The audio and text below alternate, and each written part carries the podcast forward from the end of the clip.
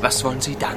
Es genügt schon, wenn ich lange genug lebe, um mit ansehen zu können, wie man ihnen den Kopf abschlägt. Damit die nächsten Generationen wissen, dass man für einen Gefallen keinen zu hohen Preis fordern darf. Ich würde in ihre leblosen Augen blicken und ihnen zuwinken. Könnten Sie mir diesen kleinen Wunsch vielleicht erfüllen, Mr. Morgan?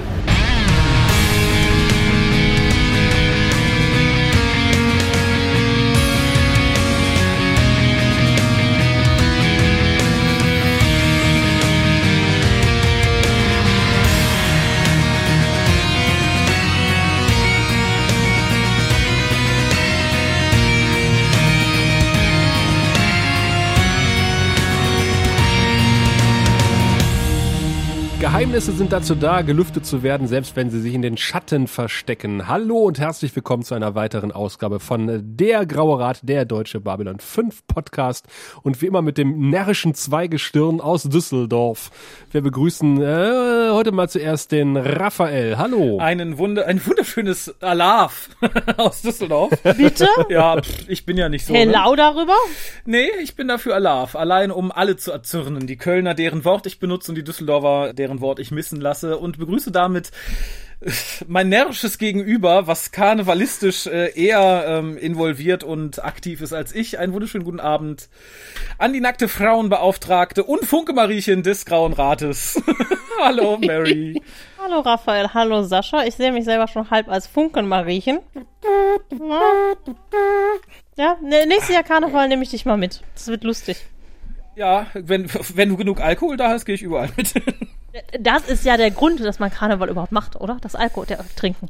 Ja, das sind nur so viele andere Leute um dich rum, die auch viel Alkohol trinken, die ich nicht leiden Denn kann. deshalb musst du dann immer mehr bin- trinken und dann ist alles gut. Sind aber alle Ja. kostümiert. Ja, du meinst, da, da kenne ich die Leute nicht, die ich nicht leiden kann. Nee, du musst die Hackfressen nicht sehen, die sind unter Masken verschwunden. Ja, die Glück riechen nach. Ja, ja ich wollte gerade sagen, ansonsten tragen sie einfach irgendwie, weiß ich nicht, das Baloo der Bärkostüm, aber haben ihr Gesicht noch oben drauf ohne Maske. Das ist dann auch nicht das Wahre. Ich kann dir den Düsseldorfer Karnevalsumzug empfehlen, da war ich nämlich auch schon mal. Und wenn ihr Lust auf richtig Karneval habt, dann kommt zum größten Karnevalsumzug Ostdeutschlands, nämlich in Cottbus. Da wird übrigens auch Hillau gerufen. In dem Sinne Hillau aus Cottbus. Oder aus der Nähe von Cottbus. Okay. Ich frage mich, wie wir von dieser wirklich äh, düster guten Folge auf Karneval zu sprechen gekommen sind. Irgendeinen Übergang finden wir noch.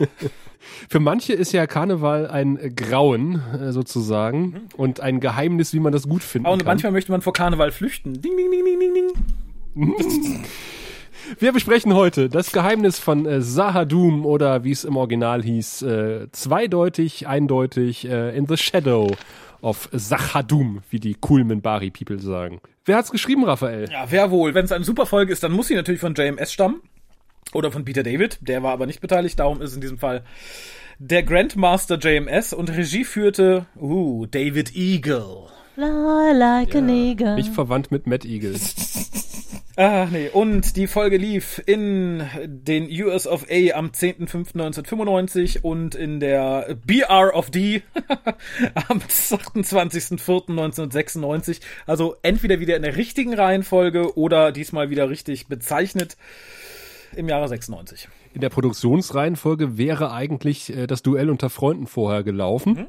Was man, glaube ich, dann, wenn man diese Folge bespricht, äh, auch mal merken wird, dass da irgendwie Bezüge nicht so ganz stimmen. Aber das äh, tut der Wertung keinen Abbruch, nämlich in den USA hat die eine P5-Wertung eingefahren von 9,3 Uhu. von 10 und das erste Mal, ich habe es im Vorgespräch zu Mary schon gesagt, äh, dass ich mich erinnern kann in der Besprechung hier, hat äh, das deutsche Publikum eine großzügigere Wertung äh, gegeben als das amerikanische, nämlich 9,83, was ja schon fast an der Höchstnote 10 kratzt, sozusagen. Und nicht völlig zu Unrecht, möchte ich dazu sagen. Auf gar keinen Fall zu Unrecht. Ja. Und jetzt, da Raphael letztes Mal gesagt hat, der Inhalt würde sich nicht so gut zusammenfassen lassen, will ich dich eines Besseren belehren, Raphael. Denn äh, Captain Sheridan findet raus, dass zwar das Schiff seiner Ex-Frau, Ex-Frau, weil sie tot ist, zwar irgendwie verschollen ist, aber dass unser allseits gehasster Mr. Morden sich auf dem gleichen Schiff wie seine Frau befunden hat und gleichzeitig momentan auf der Station ist und äh, er lässt ihn verhaften und verhört ihn und will ihn nicht eher gehen lassen, bis er äh, rausgefunden hat, was aus seiner Frau geworden ist. Äh, aller, allerdings kommen diverse Botschafter und andere Leute auf ihn zu und sagen, nee, keine gute Idee, den lässt ihn mal besser frei. Und auch Garibaldi nimmt seinen Hut, weil ähm, das, was er da macht, das ist seiner Meinung nach nicht rechtens und auch meiner Meinung nach, aber egal. Später kommen äh, Dylan und Kosch und sagen hier, du musst äh, Morden freilassen, weil der mit den Schatten in Verbindung steht und erklären Sheridan, was es mit den Schatten eigentlich auf sich hat und wie seine Frau quasi ums Leben gekommen ist. Daraufhin wird Morden freigelassen. Gleichzeitig befindet sich ein äh, junger, sympathischer, gut aussehender Mann auf der Station mit einer jungen, sympathischen, gut aussehenden Armbinde an seinem Arm und versucht Leute in eine Organisation namens Nightwatch Watch zu bewegen und verspricht dazu ein monatliches Salär oder wöchentliches Salär. Zumindest Zack Allen scheint dieses Angebot anzunehmen. Er kommt vom äh, neu gegründeten Ministerium für Frieden. Und dann war noch eine dritte Story-Handlung, die ich mal ganz kurz nachschlagen muss. Verdammt. äh, genau, auf der Station äh, stapeln sich mittlerweile die Narren, weil die kommen quasi äh, verletzt auf die Station, um äh, ja von dort weitergeschickt zu werden oder dort zu sterben und was die Station ein bisschen vor logistische Herausforderungen stellt. Um es mal so zu formulieren. Habe ich irgendwas Wichtiges vergessen? Nein. Ja, aber trotzdem fand ich meine prägnanter Kürzer besser. Oh. Was aber der Story nicht deiner Fähigkeit geschuldet sein mag. Ich urteile da jetzt nicht. Ja, Ich ja. finde es bezeichnend, dass Mary sich aus der Diskussion raushält. Das, so, das macht ihr mal unter euch aus. Das ist so, ne? Wenn da jetzt einer von euch eine Frau wäre, würde ich Partei ergreifen, einfach was die Position er verlangt, aber sonst, nee. Das ist doch wiederum sexistisch. Ja. Ich bin Sexistin. Ja, Das wohl, solltest ich du schon auch. mal gemerkt haben. Ja, ja, ne, jedem seinen Ismus. Und dazu sei gesagt, dass es zu dieser Folge einen DVD-Kommentar vom großen Schöpfer gibt, Den habe ich verpasst. den ich mir natürlich gegeben habe. Streber. Und äh, deswegen hin und wieder mal die Ansichten von, ja, von JMS in den Raum werfen werde. Bitte entsprechend gekennzeichnet. Könnt, könntest du dann vielleicht in einer anderen Stimme sprechen? Ah ja, oder vorher so ein Jingle einblenden, immer so. Dö, dö, dö. JMS sagt. Bei der Szene habe ich mir besonders viel Mühe gegeben. Hier kam ich, weil ich so genial fand. Genial war die Außenaufnahme, mit der, mit der die Folge beginnt. Und wir sehen, qu- Ja, war das nicht eine Babylon wie alle? 5. ja, äh, ich wollte eine Überleitung schaffen. Ah, Wobei JMS im Audiokommentar gesagt hat, ja, das ist so eine Standardeinstellung, wie wir eine Folge beginnen. Ja, da hat er die, recht. die, die haben wir im, im, im. Dutzend schon vorproduziert. Ja, wir sehen auf jeden Fall, dass, äh, dass äh, wir schaffen das von Sheridan äh, durchaus Konsequenzen hat, nämlich immer mehr äh, Flüchtlinge, Narrenflüchtlinge betreten die Station und die Station ist dafür nicht ausgelegt. Ja, danke Sheridan. Worüber sich dann Garibaldi und Zack unterhalten. Mhm. Zack Ellen, Zack Ellen relativ nervös, wie eigentlich die ganze Folge über. Und Ja, Das ist sein Move, sein Charakter-Move. ja, being nervous. Oder versucht Talia anzugraben. Ja, aber da ist er auch nervous, also. Ja, das auch. Und sie stehen in was, ich fand das sehr Cthulhuid irgendwo, weil es so in violettes Licht getaucht war. Was Reptuluid fandst du das? Cthulhuid. Cthulhuid. Cthulhu. Lovecraft. Ach so. Ah, okay, ja, ich hatte das jetzt irgendwie äh, nicht so auf dem Schirm. Hm? Warst du bei ich den mal deutschen machen? Verschwörungstheoretikern? Ich fand jetzt Reptuluid naheliegend, weil wir eben bei Danke Sheridan waren.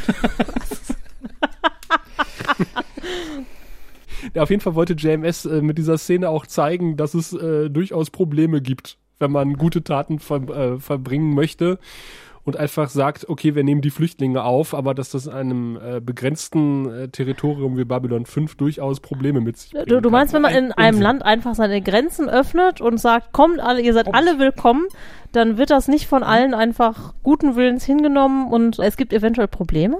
Das kann ich mir so, Platzprobleme? kann ich mir gar nicht vorstellen. Ich kann mir auch nicht vorstellen, dass da zu Auseinandersetzungen kommt oder Ja, die sehen wir erstaunlicherweise noch nicht. Das wollte Ähm, ich grad- ja, aber ich finde, Nightwatch ist schon so ein bisschen der, der Vorbote Mhm. dessen. Das ist so die erste Versammlung der Bürgerwehr. Wo, wobei wir hatten ja in der ersten Staffel Homefront, hieß, nee, hießen die Homefront? Ähm, Homefront ist, glaube ich, Homeguard, oder? Homeguard, ja. Homeguard, Homeguard. Ja, ich habe mich immer gefragt, ob irgendwie Nightwatch aus der Homeguard irgendwann hervorgegangen ist oder was da Bestimmt. passiert ist. denke- Die, Ja. die werden zumindest da ihre Leute auch ordentlich rekrutiert haben. Nehme ich mal an. Aber apropos Leute rekrutiert, JMS sagt auch in dieser Szene, wo äh, quasi sich der Flüchtlingsstrom auf die Station ergießt äh, oder er, erhumpelt, denn die Nahen sind ja alle schick mit Kopfverband und, äh, und Krücken versehen und, äh, und Pflegern, die sie dann ein bisschen auf die Station bringen. JMS sagt, das sind ungefähr zehn Leute. Mhm. Und die, die laufen hinter den Kulissen wieder rum und kommen wieder rein. und dann meinst du, was soll ich machen? Wir hatten kein Ja. Geld. Ich glaube, aber die, äh, wurden die Verbände überhaupt nochmal anders äh, positioniert? Ich glaube nämlich nicht. Ich habe nur gedacht, Nein. mein Gott, sind das viele mit Kopfverletzung. Das ist später im MadLab ganz erstaunlich, weil da siehst du, glaube ich, fünf Stück davon oder so, die alle ihr Pflaster auf dem Kopf an derselben Stelle haben. Alle. Ich Alle auch ganz genau das schlechte, gleiche schlechte Kunstblut irgendwie auf dem Auge, wo man denkt, äh, ist das nicht schon länger her? Muss das, Das sind nicht anders aussehen? Das sind keine echten Flüchtlinge. Vielleicht schießen die Centauri gerne auf die gleiche Stelle. Ja, aber auch dann ja. hätte es, sie ist, Da ist der Schwachpunkt der Narren. sähe es nicht aus, ist der als hätte es gerade erst geblutet. Du weißt ja nicht, wie der Flug so war, ne? Ja, oder wie stümperhaft Franklin arbeitet. So, ach scheiße, ist wieder aufgegangen. Aber apropos Franklin und Blut. Wir hatten doch mal in einer anderen Folge äh, gehört, dass Franklin zu wenig Centauri-Blut hat. Und ich habe dann nur gedacht, ja, hoffentlich hat er genug Da Nahenblut. sind ja jetzt genug, die auch sterben, Ähm, da kannst du vorher noch ein bisschen sagen, das abzapfen. gleicht Genau. sich, glaube ich, aus. Also, äh, Weil das dachte ich dann auch. Also was, was machst du in so einer Situation? Also zapfst du dann den, den siechenden Narren das ja, Blut sicher, ab? dass da, da würde ich auch wild hin und her amputieren, ne? Also wenn einer tot ist und Ja, einer braucht ein Bein, ja. schwabidiwupp. Ja. Das ist, Das denke ich auch, dass das genauso da passiert. kommt ja das Ersatzteillager praktisch mit. ja. Klingt böse, aber finde ich, ist die, ähm, die beste Lösung in dem Fall. Du Ja, kannst, Das hätte ich an seiner Stelle auch gemacht, aber das ist erstaunlich kompetent. Das weiß man nicht so richtig bei Franklin. Äh, ja, es ist, wirft aber, glaube ich, auch viele moralische Fragen auf. Ne? Du weißt ja nicht, haben die Nahen einen, weiß ich nicht, Organspendeausweis, sind die dazu bereit, was sagt die Familie, vielleicht haben die komische Bestattungsrituale. Äh, Wie das gesagt, klammert man an der Stelle sind die gläubig, aus. ne? Das ist, das äh, Möchtest du das thematisiert sehen? Tatsächlich, einmal hätte ich es gerne gesehen, ja. Und wenn es nur ist, um Okay. drüber zu lachen. Nein, aber ich, ich finde es sehr schön, dass man äh, das an der Stelle sich einfach denken muss und kann, aber dass das nicht explizit ausgeweitet wurde. Das sollte Ja. kein Wortspiel sein, Entschuldigung. So, das heißt, wir kommen ja jetzt von den Nahen praktisch direkt zu, ich glaube, einer meiner Lieblingsszenen der gesamten Serie. Ja. Die, die prophetisch und lustig zugleich ist. Ja, sie ist, ne, sie ist auch einfach großartig gemacht. Also es ist nicht so, also auf der Story-Ebene ist sie toll, von den Schauspielern ist sie toll, wie sie gemacht ist, von der Kamera und so, super. Ich habe sie mir gerade zweimal angesehen, weil ich sie einfach so toll fand.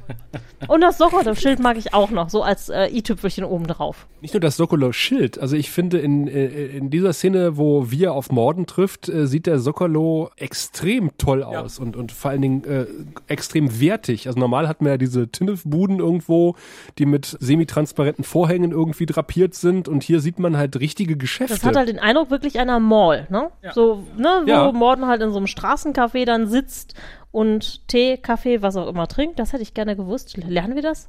Da hinten siehst du Leute Drinks Ja. bestellen, die dann serviert werden und, und Leute, die, die, die feixen und lachen und irgendwas machen.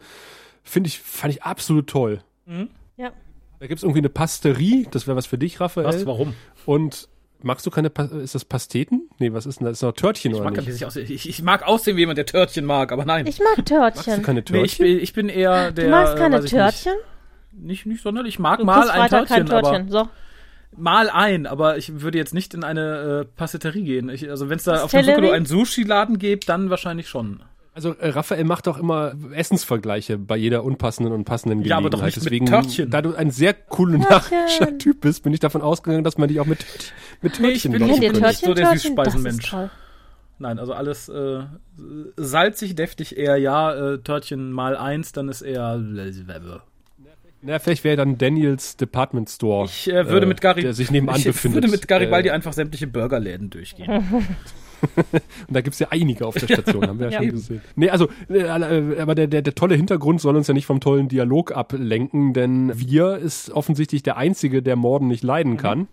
Und ihn das auch extrem deutlich zu spüren lässt. Und er wagt sich wirklich für Wirs Verhältnisse relativ weit vor. Sehr weit. Ja, nicht nur das, wir sehen auch Ja. durch die gesamte Kameraeinstellung, dass wir eigentlich hier in einer Machtposition ist. Also wir sehen Morden immer aufsichtig. Wir wird wirklich dargestellt, so wie die Kameraeinstellung ist, als er viel größer und breiter als Mr. Morden, der eigentlich auch nicht so klein ist. Also Ed Rosser wird nicht viel kleiner gewesen sein. Aber es sieht die ganze Zeit so aus, auch weil wir stehen bleibt. Er setzt sich halt nicht. Und wir sehen die Kamera, die schwenkt, als wir auf ihn zugeht. erst einmal so links rum, hat dann wieder beide in den Nahaufnahmen. Und als wir geht, schwenkt sie auch wieder zurück.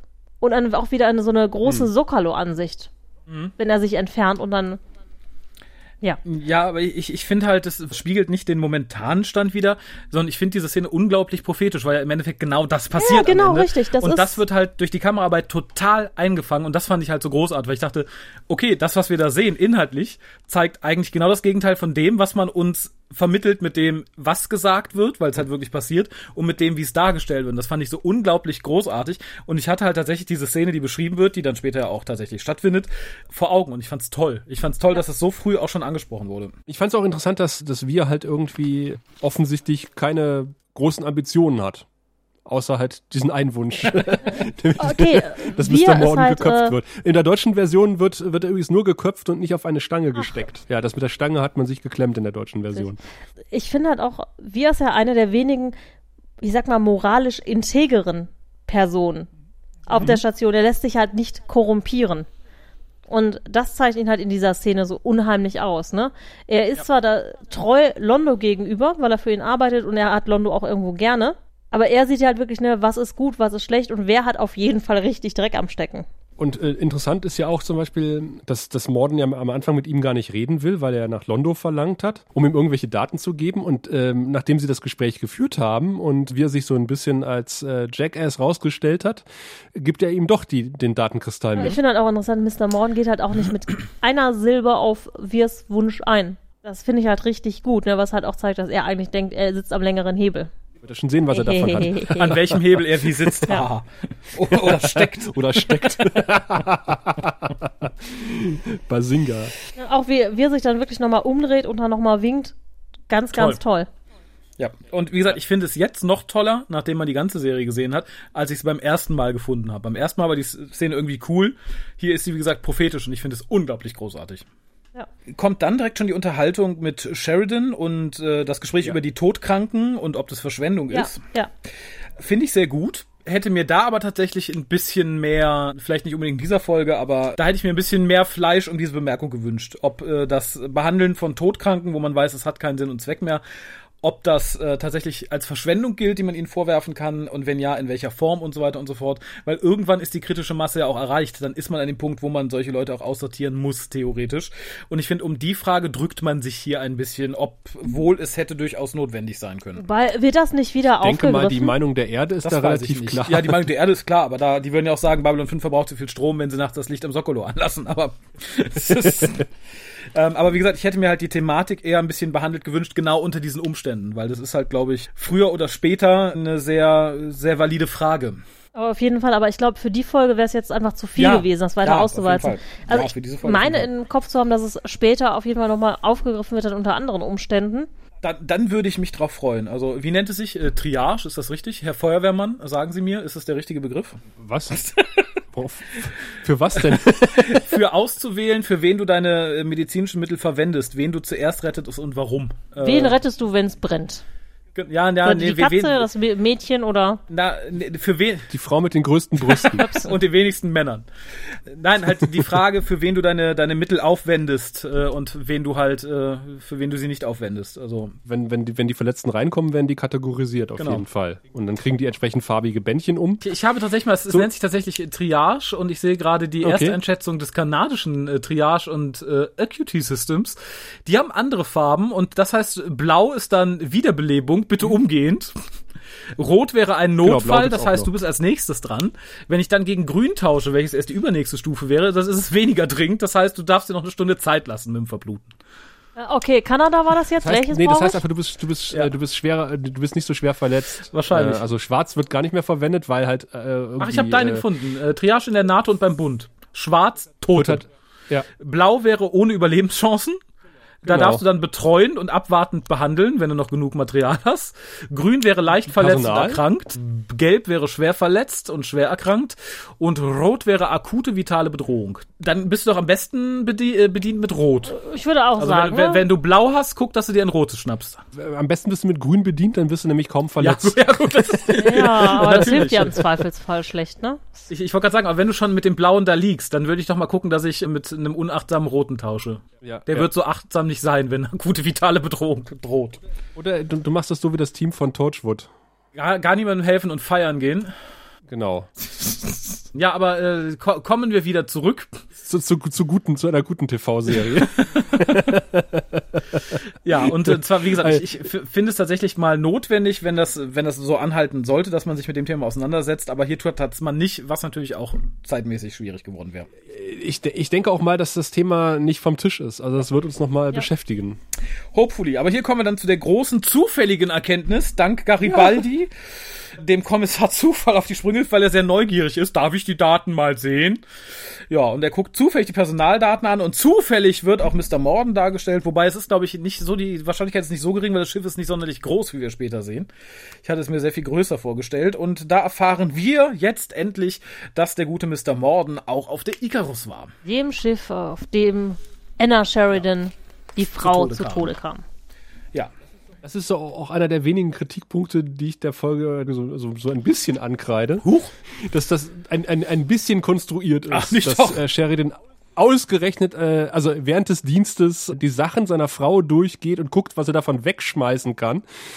Und das sieht nicht besonders viel aus. Also ich würde die Kiste einfach so, wie sie ist, stehen Ja, lassen. das ist so. Ja, aber auf Babylon 5 hast du vielleicht nicht so viel Platz. Vielleicht möchte er sich, Sein Quartier schon vielleicht möchte er sich Ja, ein gut. Haustier kaufen oder ein neues Paar Schlüppis und da muss er ein bisschen aussortieren.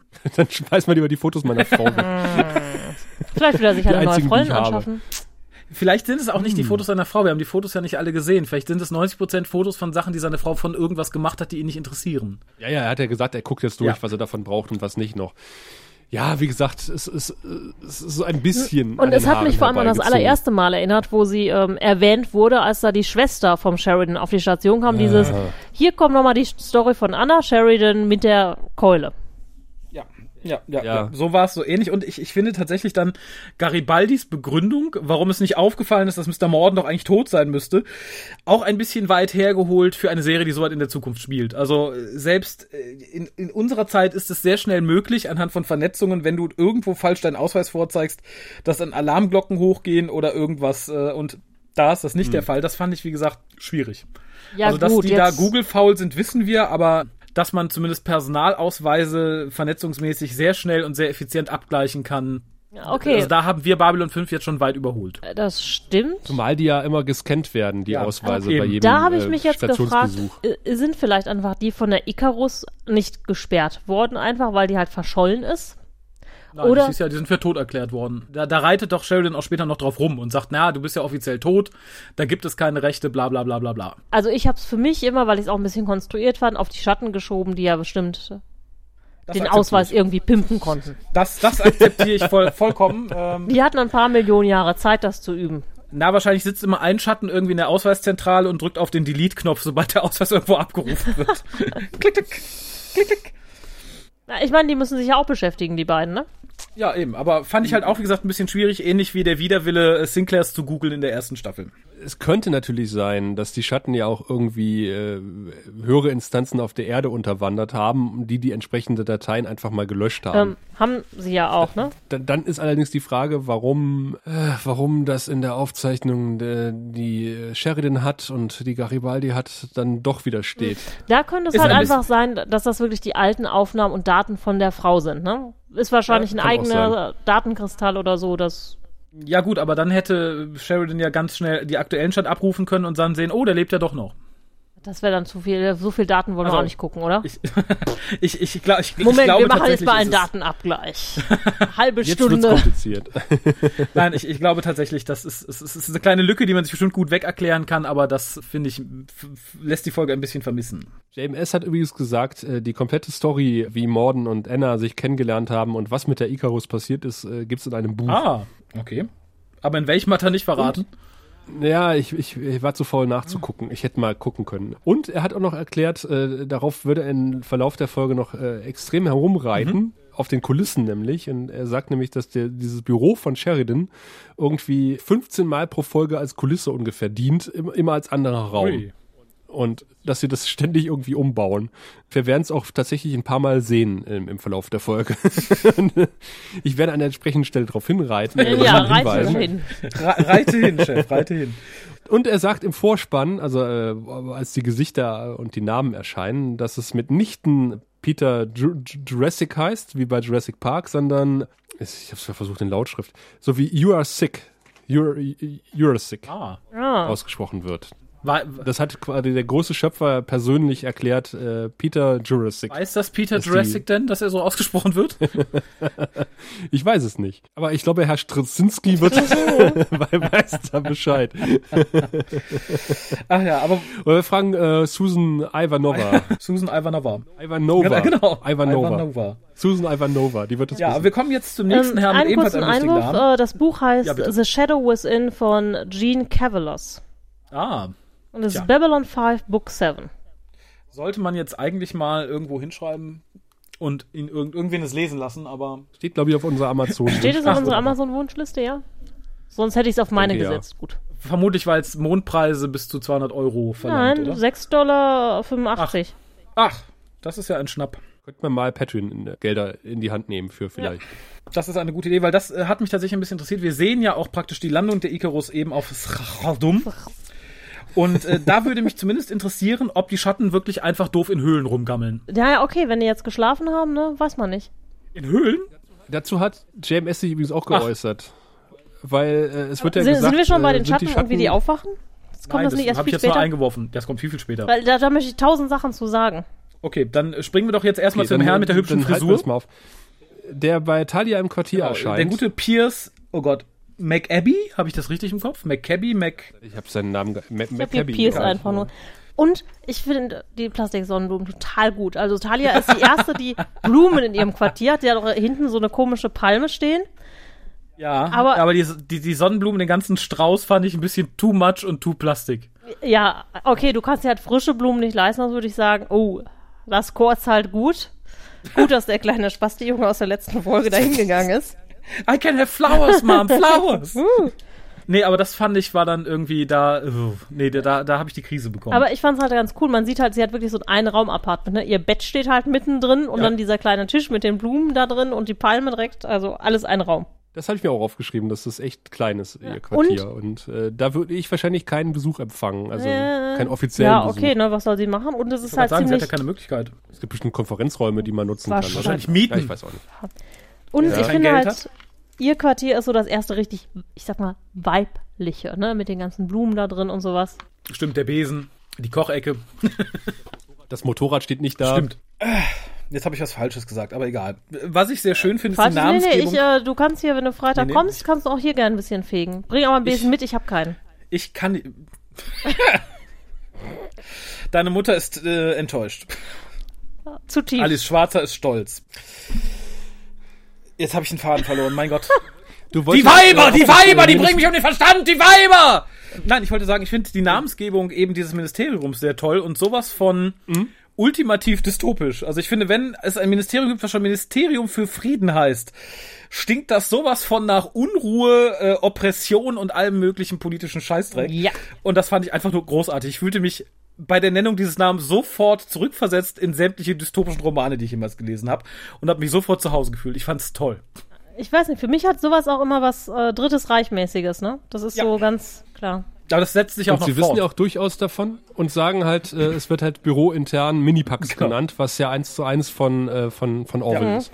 Von 1984. Ja, und das ganze Konzept wird ja auch später noch ähm, entsprechend fort, fortgeschrieben bei eben dieser Versammlung. Aber wir sind, also ich, ich bin Genau. jetzt gerade erstmal im Er MATLAB. will ja noch nicht zu viel, warte mal, er will ja nicht zu viel verraten, sondern er lädt sie zu einer PowerPoint-Präsentation ein. Genau, aber nur fürs Führungspersonal, weil mit dem einfachen Fußvolk geben wir uns erstmal noch nicht ab. Wir wollen Leute in etwas höheren Positionen. Ja, die können ja dann die Propaganda auch weiter verteilen. Zivilisten. Genau. Ja, und vor allem sind die auch beeindruckender, wenn die mit der Armbinde rumlaufen. Du musst ja erstmal welche haben, die, die, die dann auch angeguckt werden, wie Leute sagen, uh, ich glaube, wenn das irgendwie der kleine Santiago aus der Lagerhalle trägt, dann ist das nicht ganz so beeindruckend. Nee, das muss ja schon so sein, oh wow, cool, was trägst du denn? Ja, ich bin ja in so einer Art Geheimclub, ne? Kommst Also du, ne? Obacht. Das ist praktisch, ne, die, die Hitlerjugend nur für Babylon 5. Toll, Genau. ne? Willst du mitmachen? Genau.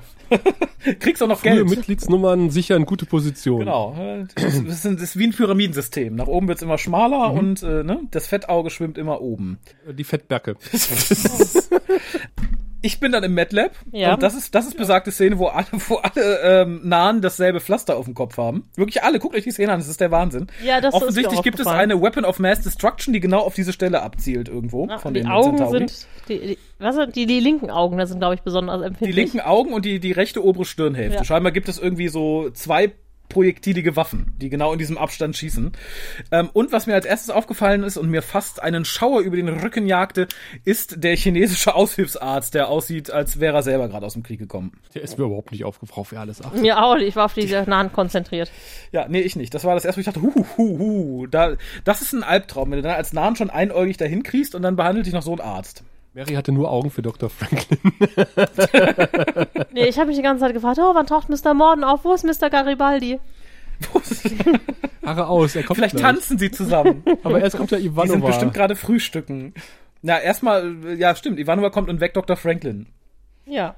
Wo- Wobei ich die Szene eigentlich ganz gut finde, Ja. weil das erste Mal bekommt unser Doktor so ein bisschen einen Hauch von Tiefe, dass man sieht, er will halt erstmal die Patienten versorgen und es wird ja auch schon wieder so ein bisschen gestreut auf das, was kommen wird.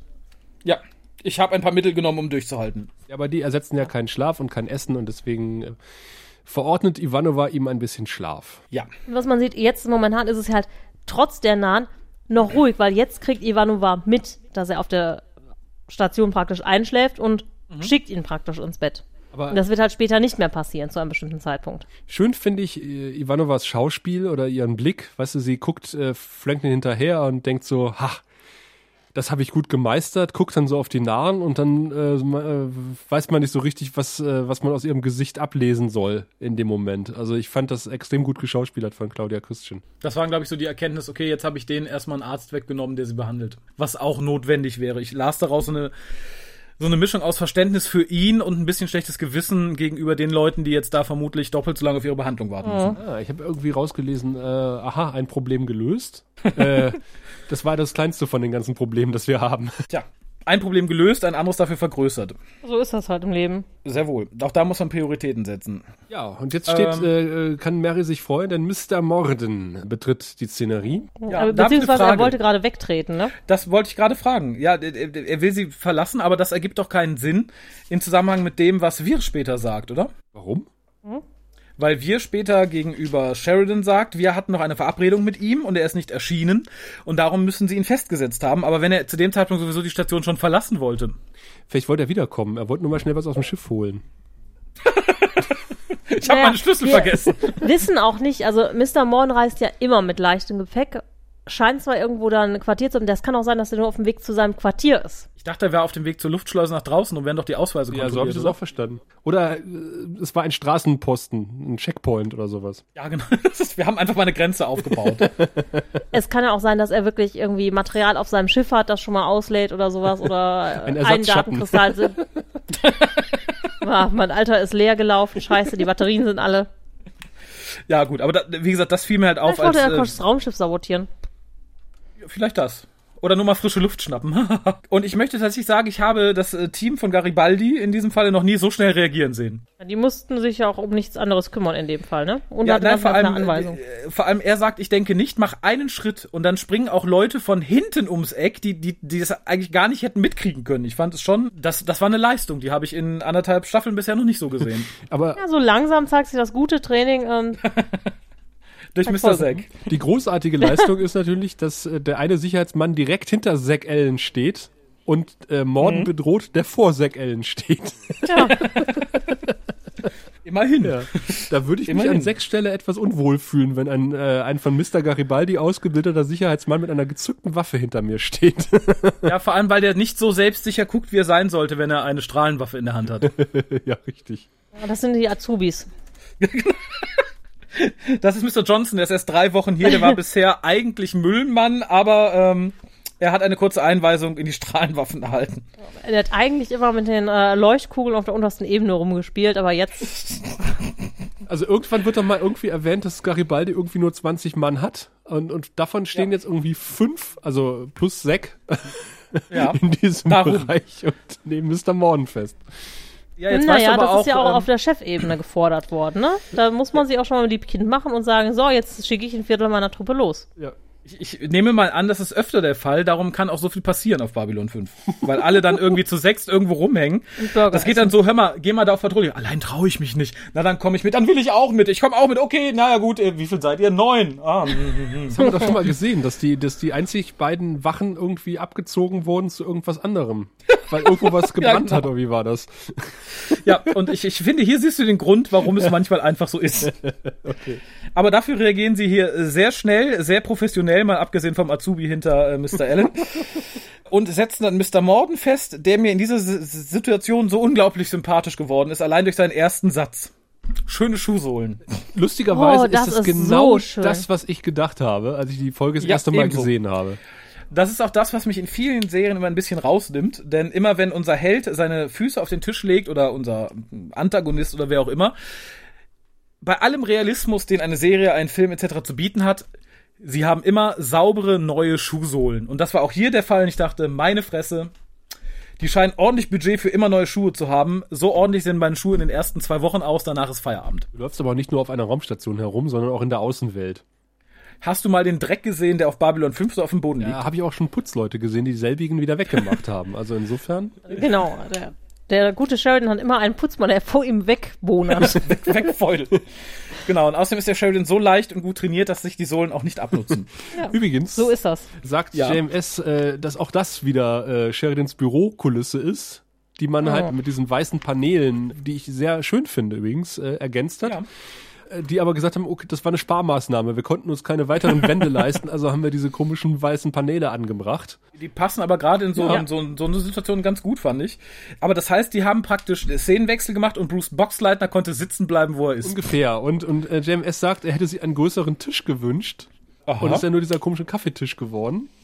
Er wollte eigentlich so richtig viel Platz zwischen den beiden lassen. Also, dass äh, Sheridan quasi am anderen Ende des, der Tafel sitzt, die Füße hochgelegt hat und Morden nicht hat, verkehrt gefunden. Ja. Hätten sie nicht den Tisch aus der äh, Kaffeeszene mit Susan und Franklin nehmen können? Ja, hat sich JMS auch sehr geärgert, dass in der darauffolgenden Szene ein großer Tisch zu sehen war. Er hat aber gesagt, das hätte man nicht machen können, weil dann hätte man in, in zwei Szenen hintereinander den gleichen Tisch gehabt gehabt. und die gleichen Kulissen, weil auch die Cafeteria äh, besteht zum größten Teil aus Sheridans Büro. Aber auch da finde ich tatsächlich, ist es die richtige Entscheidung, so wie es ist. Ja. Ich finde, Ja. die Nähe der beiden Ja. Personen hat der Szene sehr, sehr gut getan. Tatsächlich. Ähm, wo ich ein bisschen stutzen musste und tatsächlich, äh, ich glaube, das ist das, was Mr. Morden als absoluten eiskalten Lügner entlarvt, ist seine Bemerkung über das Foto von Sheridans Frau, Mhm. als er sagte, was für eine schöne Frau. Und dann wird das Foto umgeschwenkt und äh, Das ist Ishara Anna. ich dachte nur, nein, Ja. nein, nein, nein, nein. Das wäre nicht mal ein schöner Mann. Das wäre, nein, pfui. Also, da wusste ich, dieser Mann lügt, ohne mit der Wimper zu zucken. Und ich denke, das war auch der Grund, wo Sheridan gemerkt hat, jawohl, jetzt habe ich ihn. So ein Lügner. JMS sagt übrigens, irgendwann muss es ein, eine Paralleldimensionsverschiebung gegeben haben, in der halt äh, das Bild von Sheridans Frau sich geändert hat. Weil äh, das ist noch Ishara Anna, also die ja, die Schauspielerin hat ja auch Ishara Ja gespielt bei TNG mit der gleichen Frisur. Ist ja später durch Bruce Boxleitners echte Ehefrau ersetzt worden, weil die Ishara Ja-Darstellerin keine Zeit hatte für den Dreh. Tja, die war Zum Glück, muss hübscher. man dazu sagen. Ja. ja, Wobei man sagen muss, dass irgendwie Bo Bruce Bocklasners Frau so ein bisschen aussieht wie seine Schwester, aber lassen wir das. Wer weiß, du kennst Bruce Boxleitner als Schwester. aus welcher Ecke Amerikas da die kommen, da ist es vielleicht normal. Das kann sein. Texas. Ähm, ich finde übrigens sehr schön, wie Mr. Morn die ganze Zeit inszeniert wird. Und zwar, man sieht ihn immer von vorn und da hinten diesen Screen, wo er dann von der Seite abgebildet wird. Das hat JMS auch gelobt. Ja, das kommt vor allem schön in der Szene, in der ähm, dieser kurze Video-Einspieler von der Icarus gezeigt wird. Weil das blendet dann ab und blendet auf ihn und dann sieht man ihn gerade sowohl auf dem Monitor als auch richtig, wie er sich gerade dann wieder nach vorne umdreht. Das fand ich sehr, sehr, sehr Er effektiv. muss sich halt umdrehen dafür. Ne? Das ist natürlich auch so, Ja. um die Machtposition zu demonstrieren, in der Sheridan sich befindet. Und er ist ja wirklich ein Badass in der Szene. Ne? Er sagt, okay, du bist tot. Dir kräht kein Hahn, ich kann Genau. machen, was ich will. Ich halte dich hier meinetwegen äh, fünf Jahre, tausend Jahre und ja, du verlässt den Raum erst. Äh, hoffentlich gibt's da ein Klo, wenn, wenn ich das sage. Das dachte ich im Übrigen auch. Ich sah da schon Mr. Morden auf einem Haufen seiner eigenen Fäkalien sitzen in zehn Jahren. Ja, so geht's. Ähm, ich fand ihn auch halt total cool ähm, beleuchtet. Also Mhm. Sheridan jetzt, ne? Den ha- sehen wir auch in so einer Position, wie er noch nie gezeigt wurde. Also so leicht untersichtig, richtig bedrohlich, seitlich und dann, wie gesagt, mit diesem coolen Lichtschein, der noch irgendwie gesetzt ist. Äh, Was ich ganz besonders toll fand, war, dass die Intercoms oder die Comlinks offensichtlich auch als Fernbedienung funktionieren für die Monitore. Wie unsere Handys auch. Ja. Die können auch alles. Das müssen die Dinger noch Display hätten haben und dann äh, wäre es perfekt. Aber Oder unsere Apps- Handys auf der Hand halten, das ginge auch. Tja, Ja, ich habe hier etwas notiert, vielleicht könnt ihr mir helfen. Mr. Morden fühlt sich und dann kann ich das Wort nicht mehr lesen. Überlegen? Wie fühlt sich Mr. Morden? Ja, tatsächlich, es ist überlegen. Ich habe überlegen notiert. Ja, sehr richtig. Und er lässt es auch raushängen Ja. ohne Ende und ich fand es einfach schön anzusehen. Auf Ja, jeden vor allem sehen wir Fall. diesen Schlagabtausch, ne? You Ja. cannot leave, uh, you cannot do this, you can do that, bla bla bla bla bla bla bla. Ne? Das ist so, jeder fühlt sich eigentlich als Held. Aber Mr. Morden bleibt halt die ganze Zeit ruhig. Der gerät nicht in Ja. Panik oder irgendwas. Und ich glaube, das äh, zeigt ganz enorm, dass Sheridan null Macht hat in diesem Punkt. Null. Er ist der lauteste im Raum, er ist der, der am, am, der am machtvollsten zu wirken versucht. Im Endeffekt auch die besseren Argumente hätte, aber allein dadurch, dass Morden so ruhig bleibt und fast schon grinst die ganze Zeit, sieht man, dass er unnahbar ist. Und das fand ich unglaublich gut inszeniert. Ich habe da nur gesessen und gegrinst, weil ich es einfach toll fand. Aber da sieht man halt auch, dass man sowas mit Sheridan nicht machen kann. Oder sollte. Was hat JMS gesagt? Er ist dann ein Terrier und beißt sich fest oder eine Bulldogge an dem Punkt. Ja, aber nichtsdestotrotz hat er es ja nicht geschafft, ne?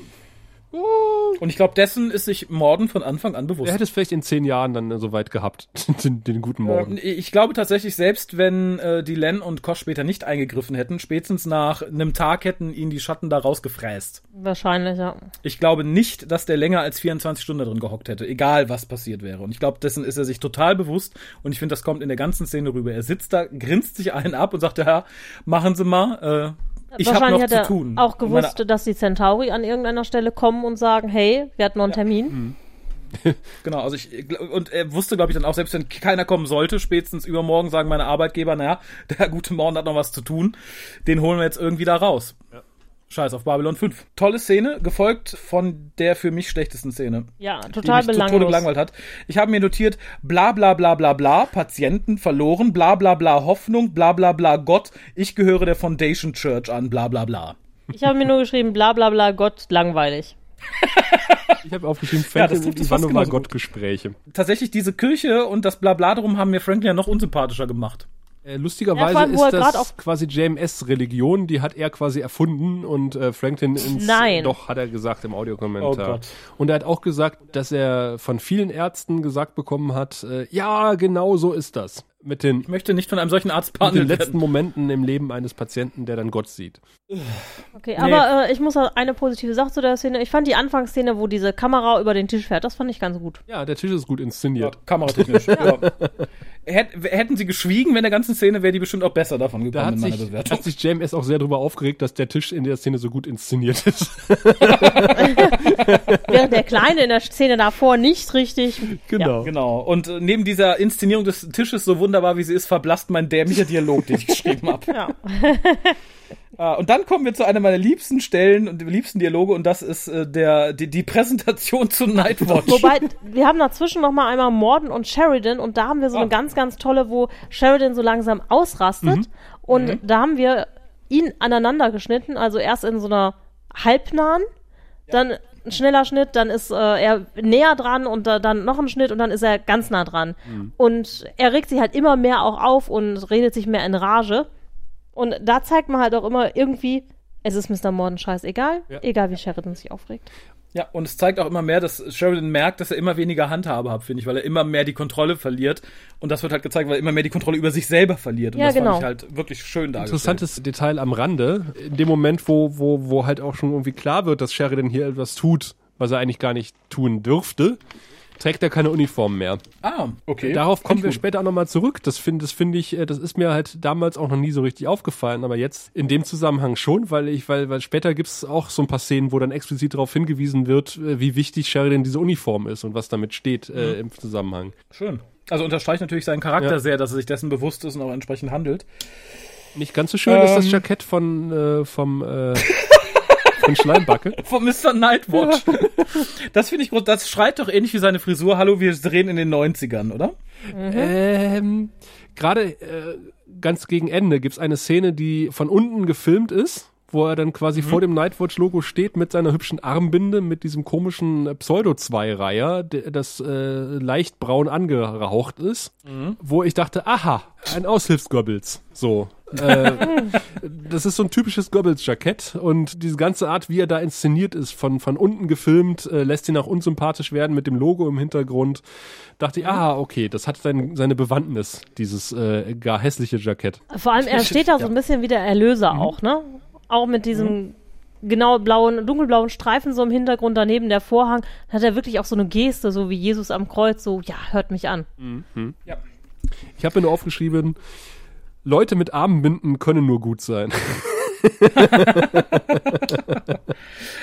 Gut, das geht jetzt ein bisschen in so in die, in, in, in, die Thematik der Welle rein, aber ich finde tatsächlich so flach, wie das hier rübergebracht wird, müsste man eigentlich mit dem Finger dran fühlen können, dass äh, sowohl dieses Ministerium als auch die ganze Aktion um Nightwatch eigentlich nichts Gutes an sich haben kann. Also allein der berechtigte Einwand, Moment, ihr bezahlt uns nur für, dass wir die Armbinde tragen.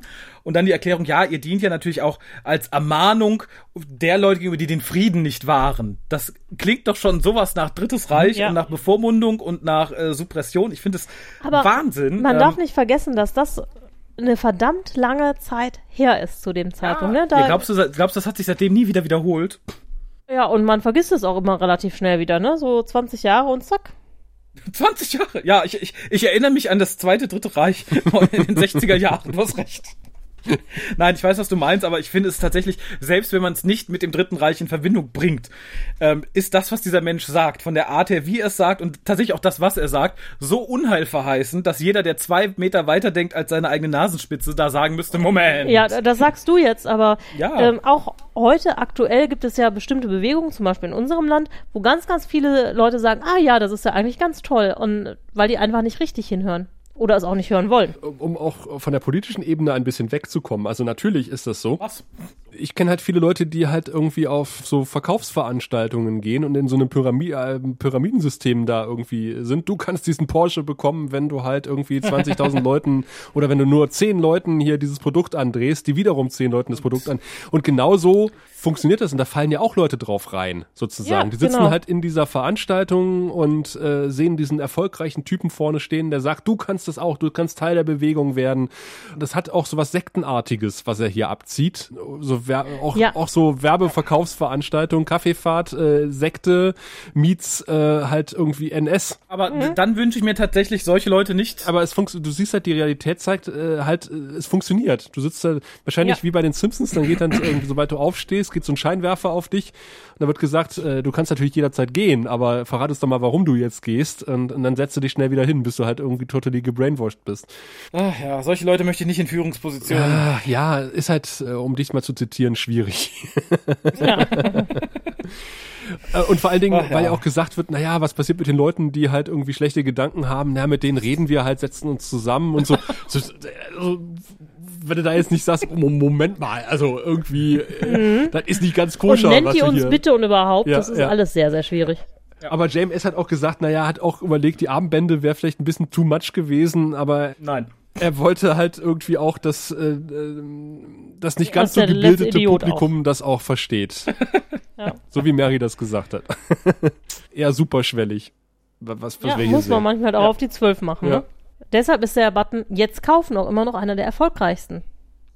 Aber schnell, es sind nur noch fünf Exemplare verfügbar. Richtig. Und Solange wenn Sie der Vorrat nächsten reicht. 30 Sekunden bestellen, bekommen Sie dieses Tuch gratis Genau, dazu. ich habe nicht für jeden eine Armbinde. Sie müssen sich entscheiden. Genau, jetzt, möglichst jetzt. Ich habe nur für die Hälfte der Anzahl der Leute in diesem Raum eine Armbinde. Und wenn Sie die sich anderen innerhalb der lade ich nächsten fünf Minuten entscheiden, bekommen Sie zu Ihren 50 Wochen Credits noch zwei extra Credits dazu. genau. Und eine Armbinde für Ihre Freundin. Aber ich im im Partnerlook. Ich finde es aber total schön, wie auch dann irgendwie Flyer verteilt werden und sowas, ne? Ja, alles wie es. Äh, Ich habe mich nur ne? ein bisschen geärgert, weil ich hatte irgendwie auf PowerPoint-Präsentationen gehofft. Das, äh, auf, auf der Schiene fand ich das dann so ein bisschen dürftig. Also da hätte man noch ein bisschen was machen können.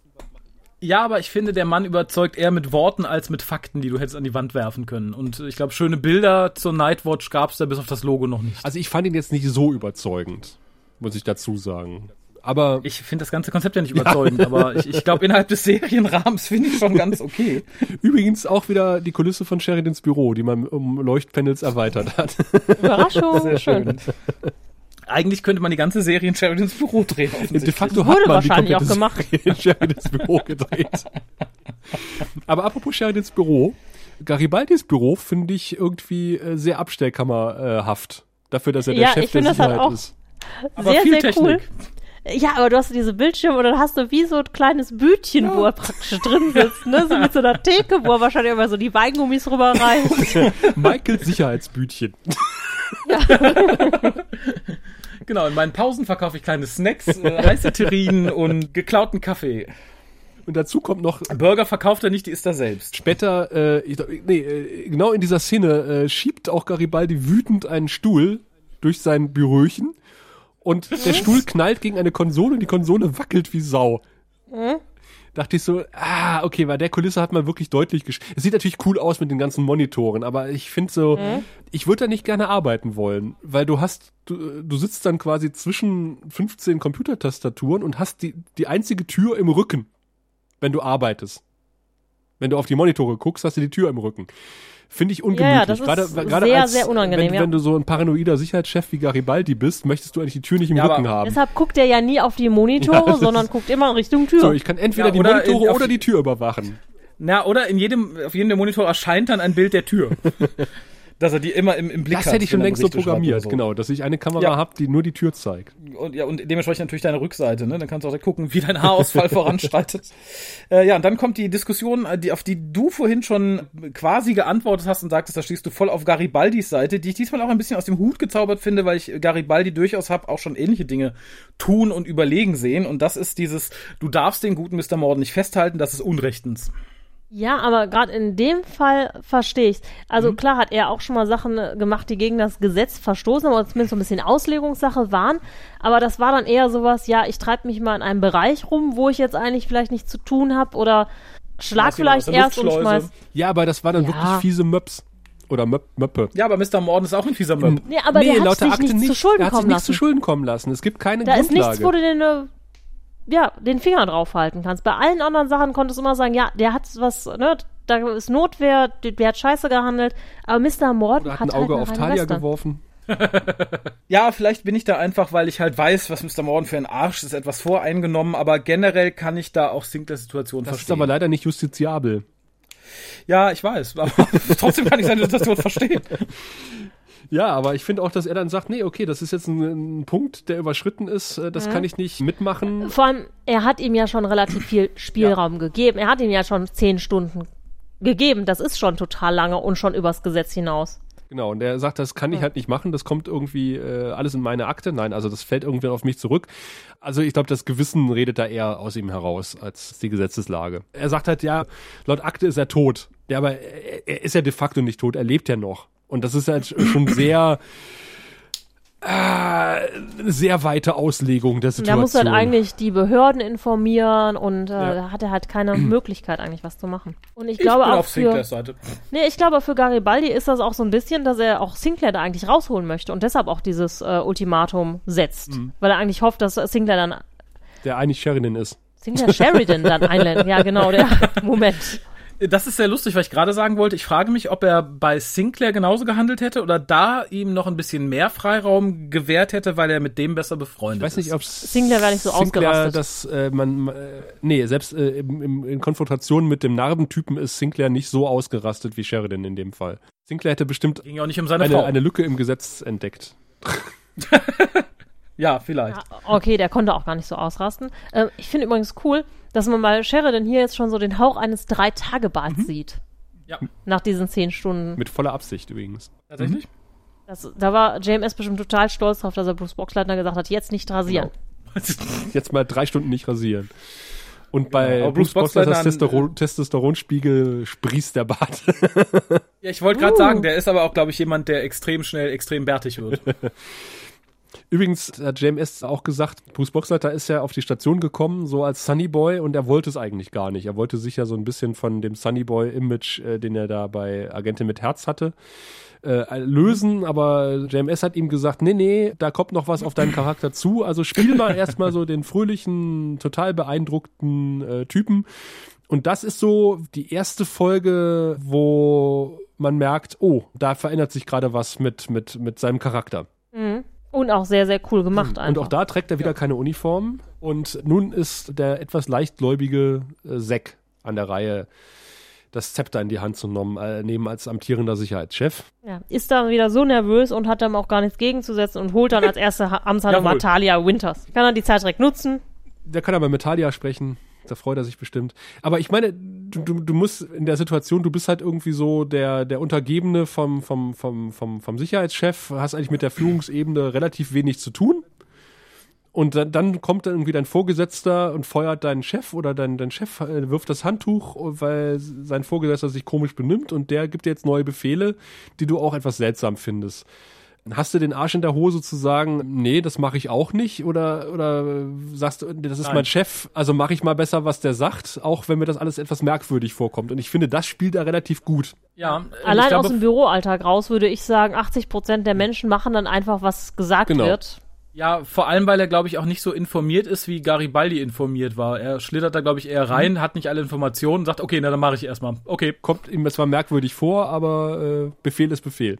Schön fand ich im Übrigen, und da bin ich auch wieder eher auf ihrer Seite, dass Ivanova durchaus Verständnis für das Handeln von Sheridan hat. Ich finde, Ivanova wird etwas im wahrsten Sinne des Wortes übergriffig.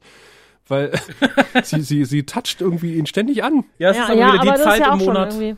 Ach so. Befreundet und da kann man schon mal so ein bisschen zumindest. Ne? Ja, ja, aber er Touchy. ist auf 180 und äh, momentan auch nicht so Herr seiner Sinne. Also ich weiß es nicht, ob ich so mit ihm, mit meinem Chef umgehen würde. Sie wittert gerade eine Chance. Nee, ich glaube eher, manchmal versucht man auch Leute, wenn man die berührt, halt auch runterzuholen. Gerade wenn die dann so emotional sind. Und gerade wenn sie so der ist sexy ja mit drei Argumenten sind. nicht. Äh, Raphael versucht jetzt zwanghaft irgendwie ja, ich merke das, ich ignoriere das einfach. das in eine ist Richtung So, zu treiben. Nicht doch. Naja. ja, das ist nicht so, dass Frauen immer einfach den nächstbesten mit drei Tagebart bespringen. Da muss ich dich enttäuschen. Na, sie ist bestimmt an drei anderen im Sukalo vorbeigelaufen. Und hat gesagt, nein, nein, nein. Oh. Nein, Susan nicht. naja. Na gut, ich möchte nichts auf Susan kommen lassen. Ja. Ähm, wir Kotto finde ich aber sehr, Oh sehr ja. gut bei Ja. Mr. Sheridan im Büro, wenn er versucht, Mr. Morden freizukaufen. Und auf einmal sagt, ne, der hat ja diplomatische Immunität und Sheridan sagt, ja, irgendwas ist doch toll mit dem Typen, das ist doch kein einfacher Händler. Und äh, sehr schön finde ich diese Szene, wo wie er dann da steht mit den Händen, wie er das immer so hat, so gefaltet vom Bauch, so ein bisschen gedrungen und Sheridan so richtig so Testosteron strotzend, Hände auf dem Rücken natürlich. Nee, ich lasse ihn nicht frei. Genau, weil es gibt keine Anklage, also kann man auch äh, ihn nicht wegen. Das fand ich ein bisschen fadenscheinig, das Argument. Ich glaube, wenn du einen, wenn du hingehst und ähm, keine Ahnung, den, den Sekretär der amerikanischen Botschaft festnimmst oder äh, Ohne Anklage. also nicht festnimmst, sondern einfach mal einsackst und äh, dann kommt dann der, der amerikanische Botschafter und sagt, hier, lass den mal frei. Äh, Der genießt Immunität und du sagst, nö, ach wieso, der ist ja nur Gast hier und der ist in wir, haben, Schutzhaft. wir schützen ihn vor, vor sich selber und wir haben ja keine Anklage. Ich glaube, da würde der, der amerikanische Botschafter was anderes erzählen.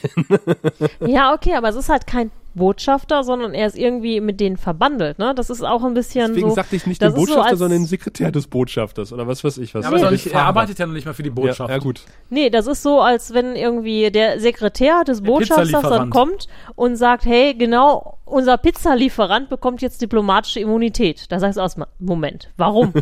da ist doch was faul. Ja, da ist auch dann was faul. Ich finde aber erstaunlich, dass Weir sich doch äh, selbst für seine Verhältnisse relativ stark dafür einsetzt, obwohl er am Anfang der Folge noch bewiesen hat, wie wenig er von Morden hält. Er hat seine Anweisung Ja, okay, aber das ist sein Job, gekriegt. ne? Nee, ich sag ja, das finde ich darum sehr, sehr gut. Ich fand's, Das war jetzt kein Gegensatz. ich fand's übrigens auch sehr gut, dass, dass Londo da nicht auftaucht, sondern halt wir vorgeschickt hat. Londo ist ja offensichtlich gerade nicht auf der Station, weil das halt Mhm. äh, für den Charakter von wir äh, unheimlich toll ist. Also ich finde, der wächst halt in der Folge auch. Es sind so, es ist eine Folge, in der sich unheimlich viel tut in der Charakterisierung von wir und Sheridan. Hier gebündelt in einer Szene. Ja, ja, stimmt. Sehr richtig. Äh, jetzt kommt die übergriffige Susan äh, übrigens erst äh, laut meinen Notizen, aber das macht nichts. Die haben wir ja schon besprochen. Genau. Äh, aber jetzt kommt Und hier auch dann kommt die- Talia. Die weniger übergriffige Talia. Ja. Auch da jagt dann ein fadenscheiniges Argument das nächste. Das sagt sie ihm aber auch relativ äh, klar ins Gesicht und sagt so, Ja. hier, du als Sie sind doch bekloppt, versuchst- selbst wenn er als tot genau, gilt. eine Lüge mit einer äh, anderen zu rechtfertigen oder was. Irgendwas in der Mhm. Art sagt sie. Das ist halt Wortklauberei, was sie hier betreiben, Captain. Sehr richtig. Und dann sein kühner Plan. Aber hat er tatsächlich gedacht, sie würde das tun? Ganz ehrlich? ähm, Der ist, glaube ich, einfach so äh, weggetreten und so in Rage ich glaube, ich glaube, Rache aus. ich glaube, er hat durchaus gehofft, dass sie es tut, ohne groß drüber nachzudenken. War sich aber, glaube ich, auch durchaus bewusst, wenn, wenn sie es nicht tut, dann besteht die Möglichkeit, die aneinander vorbeilaufen zu lassen. Ich glaube nicht, dass die Idee erst entstanden ist, als sie abgelehnt hat. Ja, ein raffinierter Plan.